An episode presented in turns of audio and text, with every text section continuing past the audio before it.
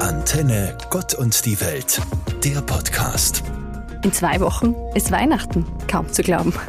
Die Vorfreude steigt mit jedem Fenster oder Sackerl vom Adventkalender. Der dritte Adventssonntag heißt in der Tradition der katholischen Kirche Gaudete. Ein lateinisches Wort, das man auch ohne Lateinunterricht versteht. Es hört sich an wie eine Gaudi. Ja, freut euch, sagt der Pfarrer am dritten Adventssonntag in der Kirche. Freut euch. Bald ist Weihnachten. Bald feiern wir richtig groß und wollen eine Gaudi haben. Zur Gaudi im Advent oder zu Weihnachten gehört für so manchen auch ein Heferl Glühwein oder Punsch mit Freunden. Vielleicht schon ein Keksel dazu. Das klingt nach einer Gaudi. Macht es euch fein. Habt's a Gaudi.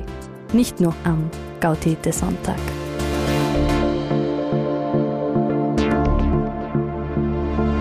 Wie der Glühwein, Punsch und Keksel zum Advent gehören, so auch die Weihnachtsbeleuchtung. Wenn das Licht draußen immer weniger wird, die Tage kürzer und schon früh am Nachmittag die Dämmerung einsetzt, kann einem das schon aufs Gemüt schlagen. Mir jedenfalls geht's ein bisschen so. Und wenn ich dann abends vom Büro heimgehe und die glitzernden Lichter in den hell erleuchteten Gassen und Straßen sehe, dann erhält es mich auch innen drin ein bisschen.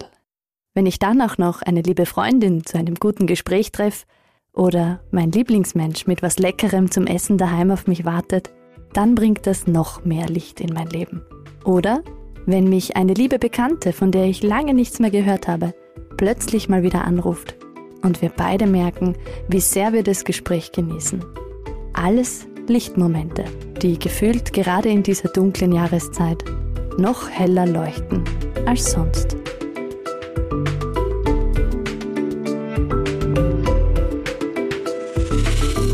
Am Nachmittag muss ich im Büro schon das Licht einschalten, weil es so früh finster wird.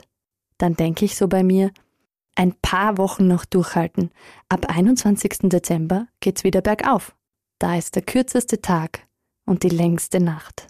Von dort wird's täglich ein bisschen heller. Wie der alte Spruch sagt, zu Weihnachten einen Mückenschritt, zu Neujahr einen Hahnentritt, zu Dreikönig einen Hirschensprung und zu Maria Lichtmess eine ganze Stunde.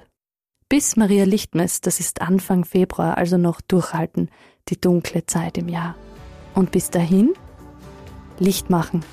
Das muss angesichts der Strompreise nicht unbedingt mit dem Lichtschalter sein. Was macht dein Leben heller? Womit kann man dir eine Freude machen? Welche Menschen geben dir Energie?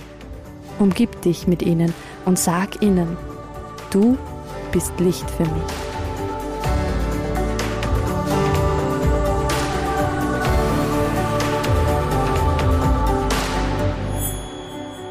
Wer ist Licht für dich? Diese Frage ist mir kürzlich auf Instagram begegnet.